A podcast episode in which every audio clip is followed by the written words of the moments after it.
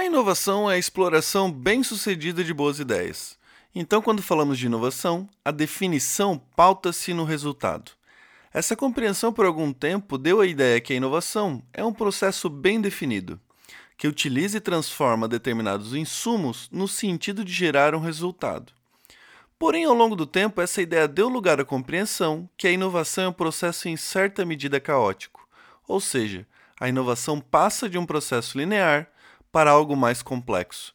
Tentando elucidar essa questão, abordaremos aqui, por meio da teoria da visão baseada em recursos, uma nova perspectiva ao processo de inovação. Eu sou Leonardo Anésio e esse é o Inovação Explicada.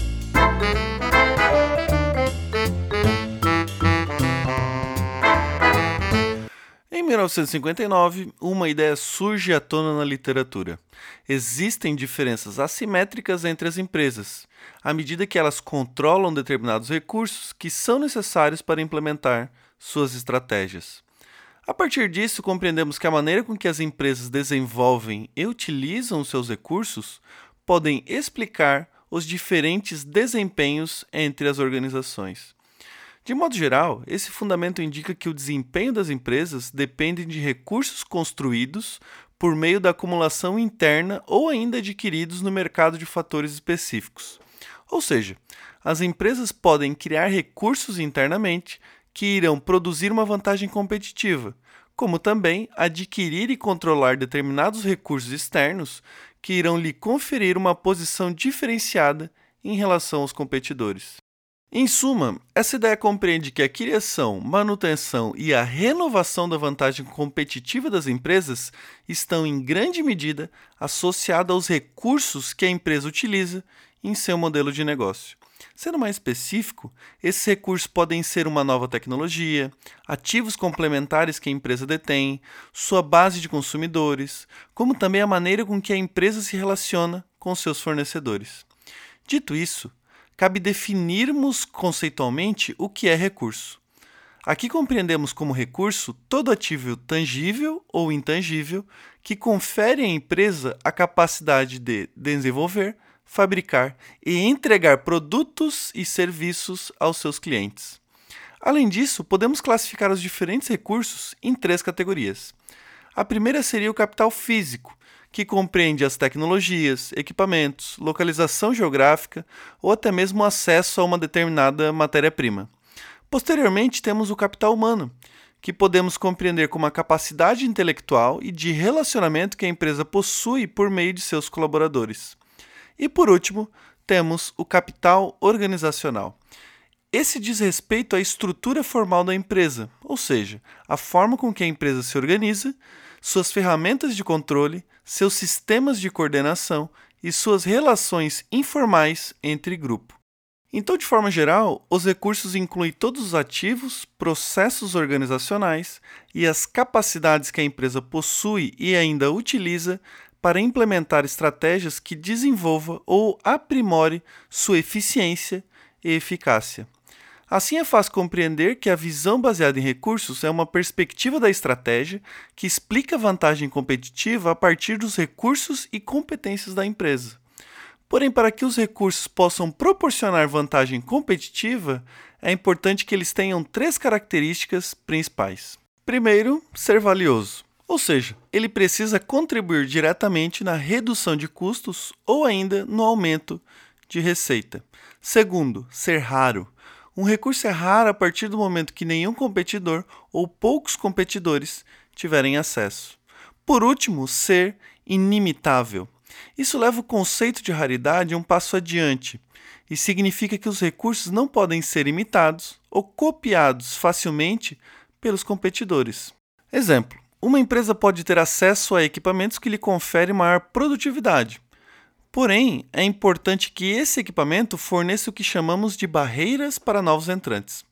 Ou seja, a característica de inimitabilidade proporciona sustentabilidade do modelo de negócio.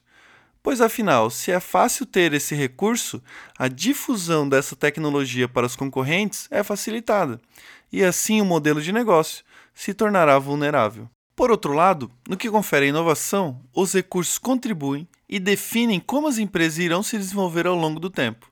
Aqui percebemos que a inovação não se limita à criação de novos produtos ou serviços, mas também inclui a capacidade da empresa em transformar recursos internos e externos em vantagem competitiva. Quando relacionamos a visão baseada em recursos e a inovação, a ideia de capacidade ganha destaque. Nesse sentido, as capacidades são as competências que a empresa possui e utiliza para implementar e coordenar diferentes recursos. Ou seja, a capacidade são processos intrinsecamente intangíveis, baseados em informações que são específicos da empresa e são desenvolvidos ao longo do tempo por meio de interações complexas entre diferentes recursos. Aqui compreendemos que de nada adianta obter um recurso raro, valioso e inimitável se a empresa não tem a capacidade de gerenciar esses recursos no sentido de gerar e sustentar inovações. Desta forma, os recursos que a empresa possui, juntamente com as capacidades de gerenciar esses recursos, são considerados como um produto de um histórico de escolhas estratégicas e compromissos assumidos pela empresa. Nesta perspectiva, a inovação é resultado da seleção, acumulação e implantação desses recursos por meio das capacidades organizacionais. A partir dessa ideia, podemos compreender quatro fatores principais que as empresas precisam para desenvolver as suas capacidades organizacionais. A primeira seria sua capacidade empreendedora. Nesse fator, a empresa precisa criar uma cultura de tomada de risco e visão de longo prazo, para que assim a organização desenvolva, lance e explore economicamente novas ideias de produtos ou serviços. Se a inovação alinha-se aonde o aprendizado é gerado e explorado economicamente, o segundo fator compreende a capacidade de aprendizado organizacional. Aqui o aprendizado ajuda as empresas a gerar novos conhecimentos, recombinar os conhecimentos e habilidades existentes e se adaptar a mudanças nas condições do mercado. Como terceiro fator, temos a capacidade mercadológica. Nesse fator, a empresa precisa criar uma cultura de integração e interação entre as funções de marketing e PD. Ou seja, a ideia aqui é facilitar o fluxo de informações dentro e entre departamentos, acelerando assim o processo de inovação. Por último, temos as capacidades dinâmicas. Essa refere-se à capacidade da empresa de integrar, construir e reconfigurar competências internas e externas em ambientes voláteis. Ou seja, é fundamental que a empresa tenha a capacidade de adaptação frente a potenciais ameaças, assim como também estar aberta para novas oportunidades. Sem dúvida, a visão baseada em recursos oferece novas direções para as empresas.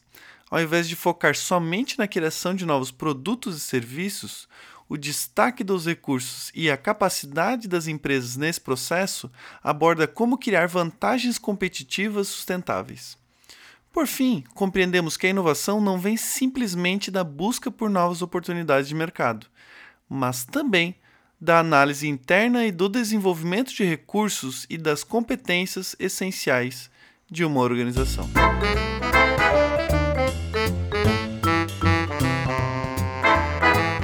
Esse foi o artigo publicado em 2002, Visão baseada em recursos e a inovação, identificação de vínculos críticos. Com a abordagem teórica, os autores construíram um modelo da integração entre a visão baseada em recursos e a inovação. Caso você queira ler o artigo na íntegra, confira mais informações na descrição. Eu sou Leonardo Anésio e muito obrigado pela sua audiência.